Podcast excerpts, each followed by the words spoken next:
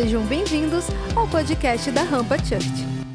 Eu chamei de. é, os quatro textos que eu vou ler com você são os quatro sinais de Deus para que ele possa mostrar o poder do que é discipular. Esse primeiro salmo, ele está dizendo aí, não sei se você pôde compreender, ele está falando sobre aqueles que estavam no deserto e foram levados para uma cidade. Na minha versão, pelo menos, ele dá muito claro: eu tiro você do deserto e te coloco num lugar seguro, que é uma cidade. Ele vai colocar numa casa. Esse salmo aqui, gente, ele está chamando a atenção para quatro níveis de libertação. É isso que eu quero te chamar a tua atenção hoje, para você ver que o discipulado que Deus tem com o povo, da, com a nação de Israel, era, um- era ensiná-los através dos do, do ensino de Deus, o ensino como mestre, de que ele poderia tirar aquele povo do cativeiro. E aqui, esse nível, o primeiro nível aqui, que ele dá logo de cara, é eu vou tirar você do deserto e vou levar você para um lugar seguro. Então, o primeiro nível de discipulado que eu quero que você entenda é: o Senhor tira você de uma escassez de conhecimento e te leva a um lugar seguro na palavra dele. Deus discipula dessa forma. Há uma geração hoje que acha que tem conhecimento para tudo. Hoje você entra ali no Dr. Google, você entra num, texto, num blog de alguém, você vê um vídeo tutorial e você já acha que tem conhecimento suficiente para isso. Ontem mesmo eu estava conversando com um grupo de pessoas, falando que nós precisamos entender que no nosso processo de aprender, nós precisamos entender o que, que é eu estou observando e o que, que eu estou absorvendo.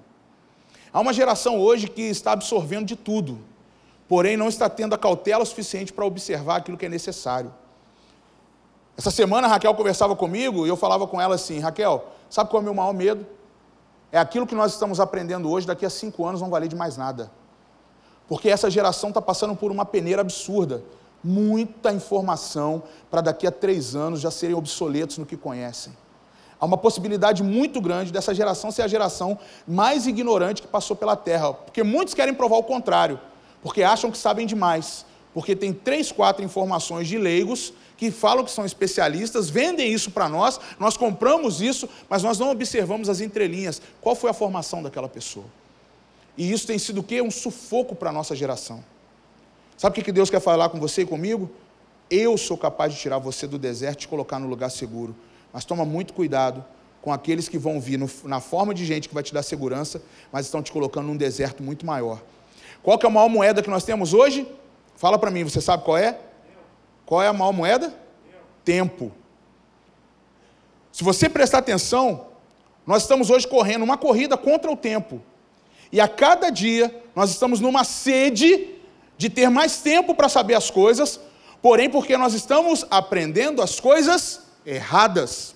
Nós estamos buscando as coisas supérfluas. E sabe o que é o gerador disso? Quatro inimigos do nosso conhecimento, principalmente do conhecimento de Deus. Porque Deus acaba entrando no final da fila e nós vemos ali os inimigos do conhecimento sendo o quê? Formados na nossa frente. Tédio, um dos maiores inimigos do conhecimento hoje é o tédio. Nossa geração é uma geração entediada. Começa a aprender algo e entedia dois, três dias depois. E aí, quando você vê o investimento que você fez, jogou fora. O segundo inimigo é o medo. Você tem medo de aprender. Você cria barreira de, às vezes você, pelo teu potencial, você saber alguma coisa e achar que aquele potencial de descoberta, você vai ser vetado por alguém. O terceiro medo é a confusão. O quanto nós nos confundimos na jornada que Deus cria para nós. Deus quer te discipular para que você possa compreender que Ele vai te tirar de um deserto de confusão, de um deserto do tédio, da- do desligamento, da, até de desmoralizar o teu conhecimento, para te levar para lugares bem firmes. O Senhor fez isso com o povo no deserto. Essa história aqui que eu acabei de ler com você, alguns andaram perdidos pelo deserto e não acharam nenhuma cidade onde morar. Estavam com fome e com sede e havia perdido toda a esperança. Então, na sua angústia, gritaram por socorro e o Senhor Deus os livrou das suas aflições. Ele os levou pelo caminho certo para uma cidade em que pudessem morar. Que eles agrada- agradeçam ao Senhor o seu amor e as coisas maravilhosas que fez por eles pois ele dá água aos que têm sede e coisas boas aos que estão com fome. Posso falar uma coisa? Deus é um Deus de relação, disse aqui bem no começo da palavra. Deus quer se relacionar com você para te tirar exatamente desse deserto de desejos que você tem, de realizações na sua vida, sem que seja a realização do Senhor para você. Eu já bati muita cabeça na minha vida. Eu já fiz escolhas muito erradas na minha vida. Eu já fiz agora, recente, decisões que eu achava que eram decisões certas. E eu usava o argumento de que Deus estava me orientando. Mas em nenhum momento eu consultei Deus para ver se era Ele mesmo que estava falando comigo. Sabe qual é o maior problema que nós criamos nessa geração?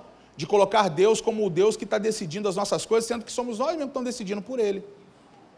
Quer um exemplo? Relacionamento afetivo. Senhor, é, pastor, estou orando com fulano, Deus já falou comigo. Dois meses depois, não estou mais junto. Pô, que Deus maluco! Isso não é Deus que discipula. Isso é o Deus que você quer, que é um Deus de ruína. Deus não discipula dessa forma. Deus ele te tira do deserto, ele não te coloca em outro.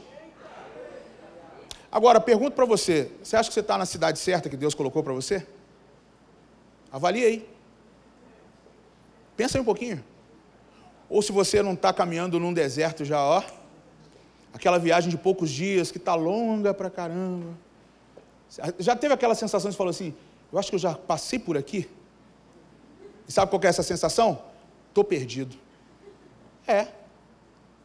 Gente, quando eu e você tomamos decisão sem ser a Deus, é labirinto. É labirinto. Ou pior, pior do que labirinto é deserto. Porque deserto à noite venta e a rota que você estava de dia mudou à noite. A duna que estava na tua frente no outro dia não está mais. Ou não tinha duna naquele dia e de repente duas horas depois já tinha uma duna de areia na frente. No deserto, você tem um senso de orientação muito enganoso. Sabe por que Deus fala com a nação aqui? Eu quero colocar você numa cidade fortificada, num lugar certo, numa, numa cidade certa. Porque nós sabemos muito bem que deserto é um lugar de desorientação. Deus quer nos ensinar num lugar onde você não vá se distrair com nada. A nossa geração não pode ser uma geração distraída com nada. Deus quer te discipular com coisas certas. Deus quer te colocar em lugares firmes para você entender. O mestre poder ter um lugar de silêncio para poder tratar contigo. O silêncio do deserto não é um silêncio favorável. O silêncio do deserto é um silêncio que engana. É um silêncio que traz ilusão de ótica. Lembra o que, que o diabo quis mostrar para Jesus no deserto? Olha, eu estou te mostrando os reinos da, da terra. Eu estou te mostrando o pináculo do templo, o lugar mais alto da terra. Porque deserto é lugar de ilusão. Deserto não é um lugar para ser discipulado. Deserto é um lugar onde o diabo vem tentar te discipular. Talvez você fique, não, estou passando pelo deserto. Passa mesmo, e voado. E lembra do Salmo 107, do verso 4 ao 9 que o Senhor tira você do deserto e te coloca no lugar certo. A pergunta que eu vou deixar para você, eu vou deixar sempre uma pergunta: você está no lugar certo hoje? Esse foi o podcast da Rampa. Compartilhe com seus amigos, nos siga nas redes sociais e para ouvir essa palavra completa, acesse nosso canal, se inscreva e fique por dentro de tudo o que acontece na Rampa.